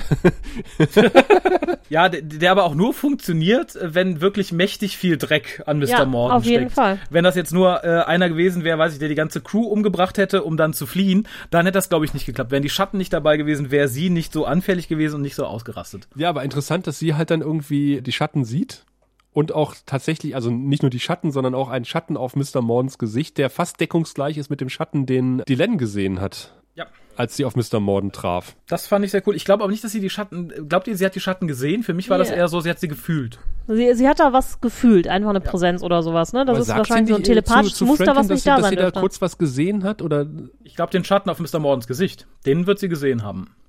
okay. Oder wahrgenommen. Aber ich glaube nicht, dass sie die Schatten gesehen hat, sonst hätte sie das expliziter gesagt. Wenn du riesige Spinnenwesen neben jemandem siehst, dann sagst du nicht, oh, das war kacke, dass sie mich dafür gezwungen haben, das behalte ich mal für mich. Okay. Also für, für mich war das, sie hat die Präsenz gespürt, wusste, da ist was und Punkt. Ja, auf jeden Fall interessant, dass Telepathen off offensichtlich äh, die Schatten spüren können. Zumindest. Vielleicht Ja, sogar ist ja auch sehen. schon mal ein Hinweis für später. Ob das nochmal eine Rolle spielt? Vielleicht. Man weiß es nicht. Viel wert ist Erfahrung. Aber auf jeden Fall habe ich mir aufgeschrieben, die Backpfeife hat Sheridan sich verdient. Ja. Und Auf es, es, es, jeden es war eine tolle Backpfeife, muss ich ganz ehrlich sagen. Die ist in meinen Top 5 der TV-Backpfeifen schlechthin. Ich habe Ja? mich sehr gefreut, als ich gesehen habe. Ja, ich fand es beeindruckend. Ja, Das stimmt, gleicht ein bisschen ihre schlechte schauspielerische Leistung aus der Szene davor aus, als sie Ja. äh, Schreit Schlagen zusammen. kann. Aber stell dir, Ja. stell dir mal Pat Tellman in der Szene vor. Ich bin froh, dass wir Andrea Thompson da noch hatten. Ja, das stimmt. Ja. Da, zu der Backpfeife gibt es übrigens eine schöne Geschichte Von JMS. von JMS. Der sagt ja, normalerweise werden solche Sachen halt irgendwie äh, angedeutet, dann mit einem Ton unterlegt in der, in der Postproduktion. Nicht in dem Fall. Die gute Andrea Thompson hat ihm tatsächlich eine gescheuert. So Ja. sah's, so, so, so sah's auch aus, glaube ich. Drum Ja. sah die auch so gut aus. Und äh, Sheridan, äh, Gott, Sheridan und JMS hat gesagt, okay, die Szene machen wir nochmal. Mehrfach. Und hat da den ersten Take genommen. und er sagt, Boxleiter hat nicht damit gerechnet. Und die gute Andrea Thompson hat ihm tatsächlich eine gescheuert. Und seine Reaktion ist dadurch sehr überzeugend und echt. Ja, Weil Fand er ich steht auch. dann da, gesagt, guckt etwas, wirklich schön. guckt total verwundert und reibt sich seine Backe. ja ich, ich, ich finde auch, es wird ganz kurz, als wollte er jetzt gerne in die Kamera gucken und fragen, ob sie es wirklich getan Ja. hat. Und er Ja. braucht dann tatsächlich so ein bisschen, um wieder zu seinem Text zu finden, was halt total realistisch wirkt, weil ihm auch erstmal in äh, der Figur die Worte fehlen. So, äh, ja, das habe ich verdient. genau. Fand ich toll. Ja, und dann kommt die, die schnelle Hoppla-Hoppla-Auflösung. Ab dann ging es mir tatsächlich ein bisschen zu flott. Denn dann kommen Kosch und die Len angerannt und sagen, passen Sie mal auf, die müssen Sie jetzt laufen lassen. Ja, aber warum denn? Wenn wir Ihnen das erzählen, werden Sie nie wieder schlafen können. Also kommen Sie mit. Und dann, äh, ja, Ich dachte nur, dann kommt die irgendwie, Märchenstunde. äh, Kosch lungert gerne vor der Krankenstation rum und fängt irgendwie Sheridan ab, der rauskommt, weil das, sowas hatten wir schon mal, ja. als er irgendwie entführt wurde von den Aliens. Und da stand ja auch Kosch zufällig draußen rum und sagte, ich bin schon immer hier gewesen. Ja, ich finde das auch ein bisschen schade, dass es halt so runter erzählt wird, aber andererseits finde ich es auch schön. Ja, ging Und- mir genauso. Ich, ich mag diese Bündelung der Informationen, aber ich fand's halt für die Auflösung dieser der, der, der, der- der Folge so ein bisschen, oh, wir haben noch eine für, für zehn Minuten, komm hier, hoppla hopp. Ja, aber ich fand irgendwie, dafür lässt sich die Len auch relativ viel Zeit und ich konnte Sheridans Reaktion nachvollziehen, weil, weil die Len fängt irgendwie an, es war mal vor vielen Millionen Jahren, da gab es irgendwie Völker, die wandelten durchs Universum und Sheridan so tippt quasi schon auf seine Uhr und sagt so, hallo, was hat denn das jetzt mit der Situation zu tun? mit Mr. Ja. Morden, ich will jetzt endlich antworten. Und die kommen ja dann relativ schnell in Form einer, äh, da haben wir dann die Dia-Show, die wir vorhin vermisst haben. Weil, weil Ja, die finde ich auch sehr, sehr cool irgendwie. weil, weil Kosch, der fungiert auch als Beamer nebenbei. Eine, eine, Als Brain eine Beamer. weitere der Funktion der Wallon-Beamer. Beamer. Äh, Jeder der sollte Wallon. einen haben. Ja. Sheridan schaltet auch etwas langsam. Es gibt nur noch eine alte Rasse, die Wink, übrig wink. geblieben ist. Genau eine Wink, wink. alte Rasse. Aha. wo niemand weiß, Wer war das? was, Wer- wer ist wie die das so denn? aussehen und Die Centauri sind keiner sehr auf ihrem oder? Heimatplaneten. Hm. Genau. Wink, wink. Und äh, äh, JMS hat übrigens gesagt, äh, weil es wurde dann gefragt, was sind denn das für komische Aufnahmen, die halt Kosch da durch seinen Volon-Projektor zieht. Und er hat gesagt, naja, Kosch äh, hat die Schatten halt beobachtet und war tatsächlich mit der Kamera dabei, als die. Was? Ja, ja, das ist die Begründung von JMS. Na, Nein. um Gottes Willen. Und hat halt die Aufnahmen gemacht. Ja, ich sehe den jungen Kosch mit seiner Helmkamera hinter dem Felsen sitzen.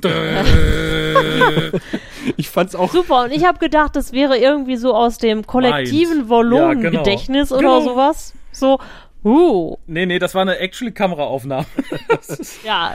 Kosch Von- mit der von- GoPro ist da praktisch durch die Gegend gehüpft. Genau. Und hat gewartet, dass die Schatten aufwachen, weil der Scheiße gebaut hat. Großartig. Das finde ich wirklich toll.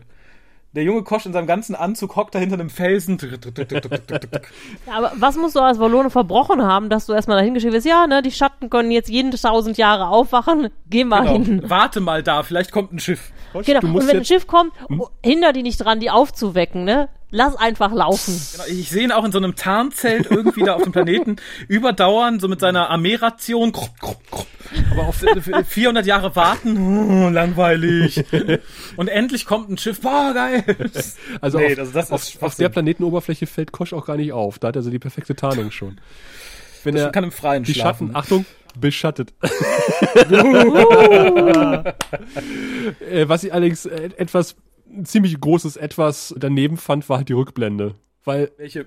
wo, wo, zu, zu Chrysalis, glaube ich, wird es gewesen sein, Ach so, oh ja. wo, wo wir in Schwarz-Weiß sehen, die Konversation zwischen Dylan und Lenier, die offensichtlich auch irgendwie in den Raum projiziert wird, weil nämlich dann Sheridan sagt so, und was für eine Frage haben sie gestellt? Wo ich dachte so, ach, das war jetzt auch für Dummies. Also für die Aufmerksamkeitsspanne von modernen Zuschauern gedacht, offensichtlich. Ja, allerdings ist, du musst bedenken, das ist da aber auch schon äh, über ein halbes Jahr Ja, her. Ne? ja. Also ich, ich glaube, natürlich, jetzt können wir, wenn wir so runtergucken, ist es, glaube ich, uns präsenter, Mhm. aber ich glaube, wenn du der Gelegenheitszuschauer bist, bist du ganz froh um so einen Anhaltspunkt. Und dann hast du auch diesen Aha-Moment. Du sagst, ach, ich habe mich ja damals gefragt, was das für eine Frage, ne? Also da finde ich es okay. Also selbst für damalige Sehverhältnisse finde ich es okay. Ja, okay, kann, kann ich mit leben. Aber gut, im, wenn es wenn es halt irgendwie neudeutsch binge-watchst, dann äh, Ja, dann ist es, äh, Ja, aber das war ja damals noch nicht. genau. Damals war die Welt noch in Ordnung. Da musstest du noch ein paar Wochen warten. Und äh, JMS hat gesagt, die Lenz-Dialog äh, umfasste fünf Seiten, den sie darunter betet. Und er hat sich auch noch furchtbar echauffiert über das Make-up von Dylan, was wir auch in einer der letzten Folgen gemacht haben, wo äh, der Knochenkranz irgendwie doch deutlich locker gesessen hat und hier saß er etwas zu straff, hat er gesagt. Sie sieht als aus, äh, als hätte man ihr so eine ein Gummi an die Augen befestigt, die irgendwie die Haut nach hinten ziehen. Sieht aber jünger aus. ja, Kommen wir nochmal auf die Schatten und Saadum, was da passiert ist, zurück? ja. ja, da sind wir noch gar nicht. Ja, ja. Nee, wieso? Doch, das, doch, äh, da sind wir ja eigentlich schon gemacht. drüber mit Ja, der also Szene. ich, ne? ich, also, ich, ich bin gerade bei, ähm, dass ich es ganz interessant finde, dass äh, das Schiff halt landet und die Schatten offensichtlich da wirklich einfach in einer Höhle rumhocken und darauf warten, dass sie irgendjemand weckt. Das finde ich für eine Zivilisation, die Raumschiffe baut, interessant. ähm, so, und das ist für mich ist das auch wieder so ein äh, Lovecraftesker Moment, Hm. weil da sind ja auch die großen Alten immer in irgendwelchen Höhlen, in alten Ruinen. Stimmt. Obwohl die halt aus Raumschiffen kommen oder sonst was, die sind da und lauern im Dunkeln. Und du kannst ja gar nicht greifen, was die machen und was die sollen. Und du sollst gar nicht sehen, wie die Technik von denen aussieht oder sowas. Ich, ich habe ich was hab der eine ganz andere macht, der sitzt in der. Höhle und kackt. Ja, ich wollte das gerade gerade sagen. Vermutlich Super. waren gerade irgendwie die Toiletten in der unterirdischen Basis verstopft. Ich geh mal raus, eben, ne, pinkeln. Okay. Dann sitzt er da, lullert sich einen ab und plötzlich latscht da so ein, so ein Mensch im Raumanzug rein und er dreht sich um. Ich meine, Ruhe kacken kann man Und hier. denkt sich, hm, lecker. nee, nee, die haben ja bis zu dem Moment geschlafen. Der ist ja jetzt nicht aus der Kammer rausgekommen. So, Leute. Genau, den mögen wir nicht, der stinkt, der schläft oben in der Höhle. Na gut. Aber, aber fällt euch was auf? Also es ist ein eklatanter Widerspruch zu der Frage, die Dylan gestellt hat, nämlich sind die Schatten an ihre alten Orte zurückgekehrt? Und äh, jetzt wird darüber gesprochen, äh, die sitzen in Höhlen und schlafen. ja, aber da sind sie doch hin zurückgekehrt und pennen erstmal eine Weile, oder? Nee, Moment, äh, wie- wieso? Sie, sie hat doch gefragt, ob die Schatten zurückgekommen Ja. sind. Ja. Oder ob die, Moment Nee, sind die äh, nach sagte sie? zurückgekehrt? Und das klingt ja so, als wären Ja. die Schatten erst woanders gewesen, sind dann nach Saadum geflogen, wie Raphael das sagt, sind da eingeschlafen von der langen Reise müde und Ja, wurden ja, so hab von verstanden. Icarus geweckt. Was irgendwie kein... Ja, oder der war wirklich nur pinkeln. Die sind aufgewacht, nach Saadum geflogen, bereiten alles vor, einer geht gerade auf den Pott und äh, dann werden sie überrascht. Hat die Icarus die Schatten geweckt? ist so ein bisschen Es hieß doch, die. Icarus hätte die Schatten geweckt. Tatsächlich? Ja. Ja. Okay, dann ist es widersprüchlich, Und- und finde ich, weil die Schatten waren ja erst Und woanders. JMS hat auch da versucht, sich so ein bisschen rauszuschlawinern.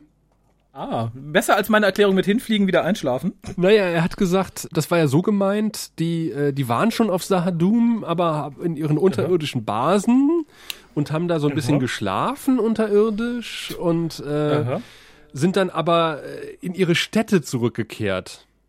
Bla. Und die Städte sind die Höhlen oben, oder was? Ja, genau, weil die, die Städte, das sind die Ruinen und die haben sie dann wieder aufgebaut. Na.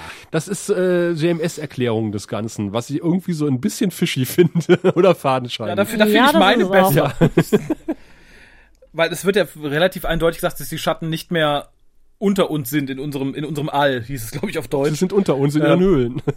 Ja, das ist offensichtlich und kommen dann einfach, erwachen, gehen an die Oberfläche und bauen ihre Ruinen wieder auf. Nee, finde ich schwach. Ni- Nimmt dem Ganzen ein bisschen Zauber. Also ich persönlich wäre einfach, also in meiner Welt war es tatsächlich so, das ist wie, ne, Cthulhu schläft in Relay unterm Meer und wird dann irgendwie von den Forschern aufgeweckt und schläft dann glücklicherweise wieder ein. In diesem Fall Schatten schlafen in ihren alten Ruinen, weil müde vom Krieg. Ja, aber Und das dann hieß ja, die sind zurückgekehrt. Wohin sind die denn dann zurückgekehrt? in ihre Städte. Also die, die, Dann erst wieder die, die. Landschatten, die waren durchaus da, aber die in den Städten noch nicht. die mit den Pharmahüten. Die einfache Landbevölkerung ist da geblieben und ist da in den Höhlen eingeschlafen und die Stadtschatten, die sind dann erstmal irgendwo anders und sind irgendwann wiedergekehrt. Können wir uns einfach darauf einigen, dass einfach die Lense das scheiße formuliert hat, weil sie keine Ahnung hat und Kosch einfach gedacht hat, ach, die wird das schon meinen, sagen wir einfach Ich ja. finde, das ist die beste Erklärung von allen. Ja, ich finde auch. Kosch denkt sich, na, der Mensch wird schon verstehen, passt schon. Aber, Die, die Len wollte eigentlich sagen, sind die Schatten aufgewacht. So. aber äh, Da, JMS hat sich gedacht, ist halt Satz scheiße, Ja. müssen wir irgendwas Mystischeres. Wir wollen auf jeden Fall, dass sie jetzt Sachatum irgendwie sagen. wie die coolen Minbari sagen. Ja, auf, auf, auf, auf, Sheridan schaltet wirklich extrem langsam, weil äh, es wird gesagt, die, die nicht dienen wollten, wurden getötet. Wurden alle dann, getötet? so, also wurden alle getötet? So, äh, was habe ich gerade gesagt, Alter? Nein, nur die, die nicht dienen wollten. Und die, die nur ein bisschen dienen wollten? Wurden nur ein bisschen Und was getötet. ist mit Anna? Wollte die dienen? Das weiß ich doch nicht. Ist deine Frau eine scheiß Du da, du hast, Verräterin? du Genau. hast doch alles gefilmt, du wirst es doch wissen. Wie servil, genau. Wie servil ist denn Ihre Frau, Commander Sheridan? Es geht. Dann kann ich es Ihnen auch nicht sagen. Dann ist sie jetzt im Limbo. Ich frage mich, wann auch Kosch entschieden hat, die Aufnahme abzubrechen, sein Zelt zu packen und wieder nach Hause zu fliegen. Ja, ah, jetzt, ist sie ein wach. Schatten wach. Ich bin weg. Können wir uns darauf einigen, Endlich. Dass, dass die Folge durch JMS-Kommentare eher verliert als gewinnt? Ja, Ja, durchaus. definitiv. Durch, durch genaueres Sezieren der Reihenfolge des Wiederkehrens und des Schlafens der Schatten übrigens auch, offensichtlich. Einigen wir uns drauf, irgendwelche Schatten kamen irgendwann irgendwo hin und sind irgendwo erwacht. So machen wir's. Andere Ja. haben weitergeschlafen.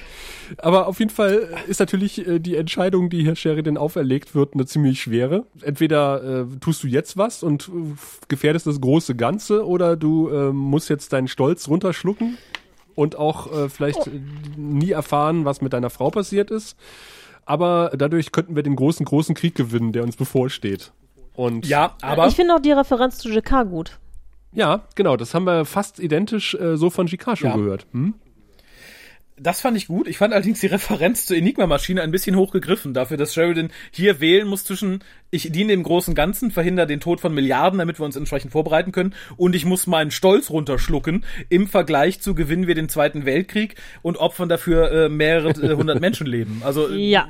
das fand ich, also so schön die Referenz äh, zur Enigma-Maschine auch ist, das fand ich äh, für, für ihn, also da, da hat er sein Leid sehr hoch stilisiert, fand ich. Übrigens äh, sagt die moderne Geschichtsschreibung, dass die, die Entschlüsselung Enigma vermutlich nichts mit der Bombardierung äh, von ähm, Co Coventry zu tun hatte, sondern dass die durch ähm, Leitstrahltests und Verhör oder abgehörte Gespräche von zwei gefangenen äh, deutschen Luftwaffe-Soldaten irgendwie drauf gekommen sind, dass die Coventry bombardieren. Und warum hat man das dann nicht Dass verhindert? es tatsächlich, dass die Zeit nicht gereicht hat und dass es tatsächlich Evakuierungsmaßnahmen gegeben hat von Coventry, Ah.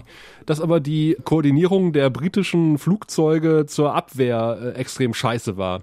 Und äh, Ah, dass okay. deswegen Coventry bombardiert wurde. Also so verheerend. Und schon ist eine sehr schöne Geschichte für einen sehr schönen Vergleich dahin. so ist das. Sagt Wikipedia und äh, Wikipedia lügt ja nie. Jedenfalls. Niemals. ähm, ja, und äh, während er noch seinen inneren Monolog hält, wo tapfer Zack Ellen zuhört, obwohl er eigentlich keine Lust hat, Ja, vor allem, er, er, er sagt ihm ja noch, er soll stehen bleiben. Bleiben Sie stehen, ich erzähle Ihnen jetzt eine Geschichte. okay, Chef. Das fand ich, das war aber sehr Mr. offensichtlich. Garibaldi hat mich schon gewarnt. Ah, scheiße. Ja, äh, er hat, glaube ich, wirklich versucht noch zu fliehen, hat schon längst Feierabend und äh, man merkt tatsächlich auch an, dass er eigentlich gar nicht bleiben möchte, weil, weiß ich nicht, gut Zeiten, schlechte Zeiten anfängt. Na, er, er fragt ihn ja auch dann irgendwie, was denken Sie denn dazu? Ähm, äh, äh, gut, dass ich das nicht ja. entscheiden muss. Äh, also Ja. das war also Das ist außerhalb meiner Kompetenz. genau. Dankeschön. Es war eine sehr diplomatische Antwort, die er da getroffen hat. Das ist, glaube ich, die einzige Ja. Antwort, die du geben kannst, wenn du während des Gesprächs abgeschweift bist und an deine Serie gedacht hast. Ja, und wenn dein Chef dir so eine Frage stellt, dann denkst du so, Minenfeld. Das ist ungefähr so, als wenn Ivanova dich fragt, sehe ich in dem Kleid dick aus? ähm, ja, ich komme, Lieutenant Corwin. Da- Das liegt nicht in meiner Kompetenz, das zu entscheiden, Miss Ivanova. Ivanova. Ivanova. Das klingt nach Pornostar, oder? Apropos Pornostar. Jetzt bin ich gespannt. Ja, ich auch. Die starrt man ja gerne mal an, wenn sie über den Bildschirm flackern. Und ähnlich schart Sheridan, als er dann nach seiner genialen Idee, einfach mal die Kameras nach anderen Spektral-Blablas absuchen zu lassen, als er die Schatten ganz kurz erblickt und noch kräht, stopp, lassen Sie die Einstellung so stehen, da ist die Einstellung schon wieder weg. Und dann besinnt er sich auf das, was die Len gesagt hat und äh, er bewahrt Schweigen darüber, was er gerade gesehen hat.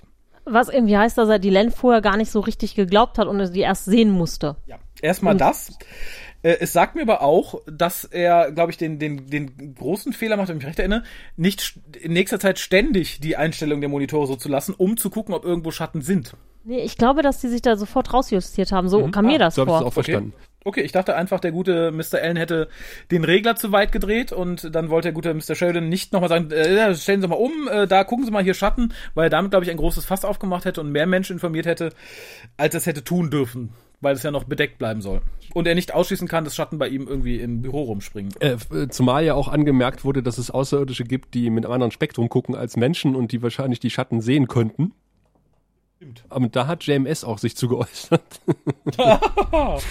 Dann, dann heißt es ja schon, ich könnte theoretisch recht haben, Ja, er hat es einfach hast nur du. irgendwie geredconnt. Genau. Ach, Er hat gesagt, das ist ein, äh, ein Fakt, den er absichtlich vergessen hat im weiteren Verlauf der Serie.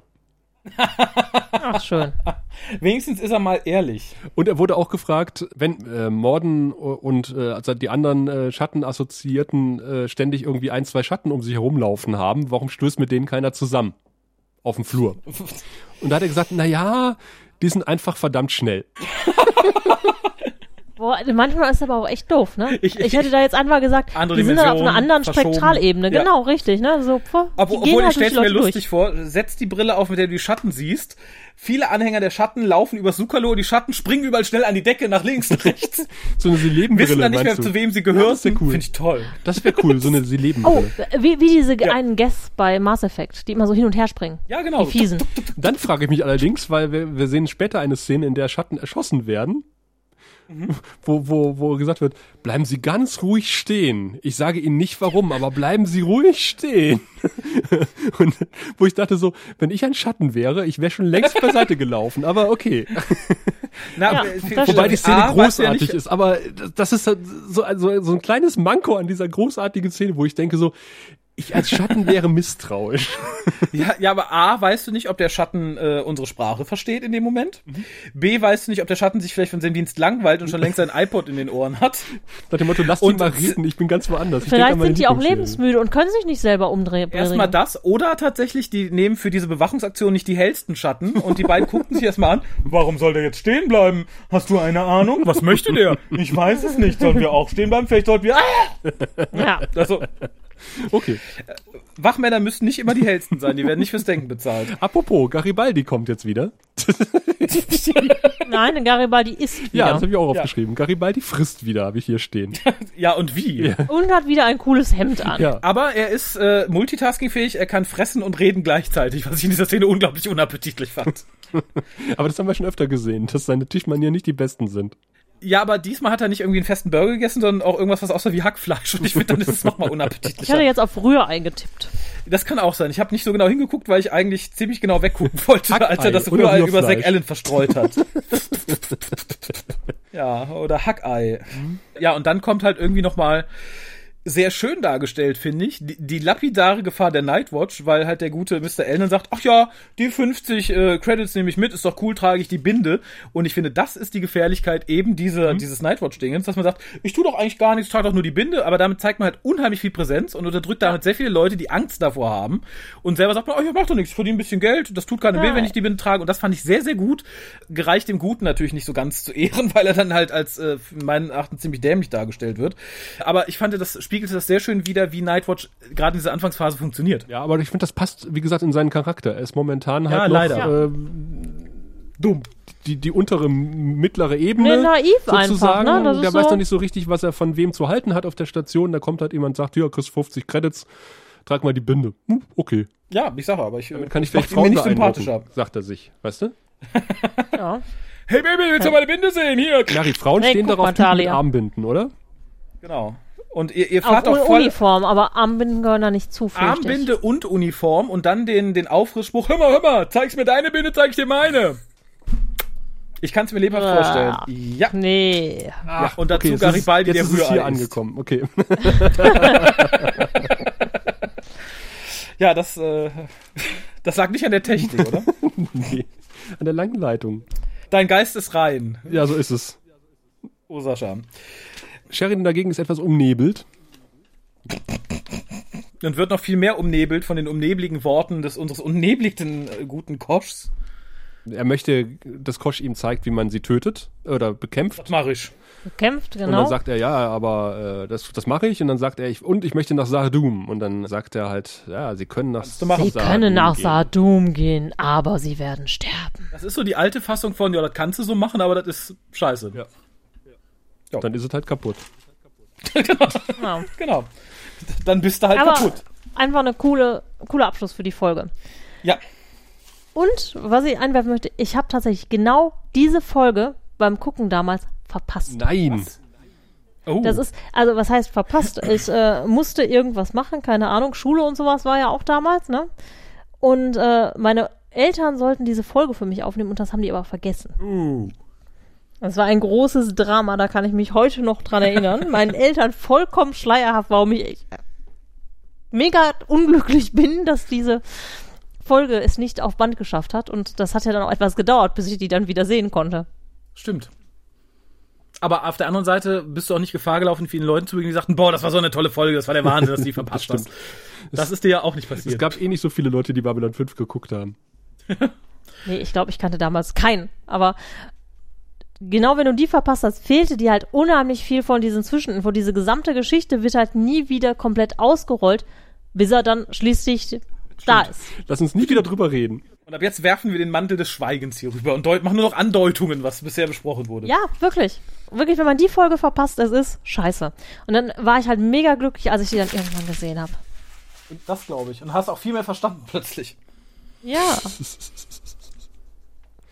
Naja, noch eine kleine Anmerkung von JMS zu dieser Szene. er hat gesagt, den Ton abzunehmen war ein Pain in the Ass von Sheridan unter der Maske. Und äh, durch die LEDs in der Maske, die innen geleuchtet haben, hat halt Bruce Boxleitner keine zwei, äh, 20 Zentimeter gucken können und wusste auch gar nicht, wo er hinläuft. Weil du hast dann von, von innen nicht nur, nur dich selber Klonk, gesehen klonk, durch das Glas, klonk. aber halt irgendwie nicht nach außen. Und wir hatten in einer der, der, der letzten Folgen mal drüber diskutiert, ob Kosch überhaupt durch die Türen passt und die Antwort lautet nein. Nein. Seitlich doch, oder nicht? In, in, also im Kostüm konnte der Schauspieler nicht durch die Tür. Äh, da musste man sich immer skripttechnisch oh. drum mogeln. Also er stand dann irgendwie schon im Raum oder es wurde kurz vorher abgeblendet, bevor er durch die Tür gehen wollte.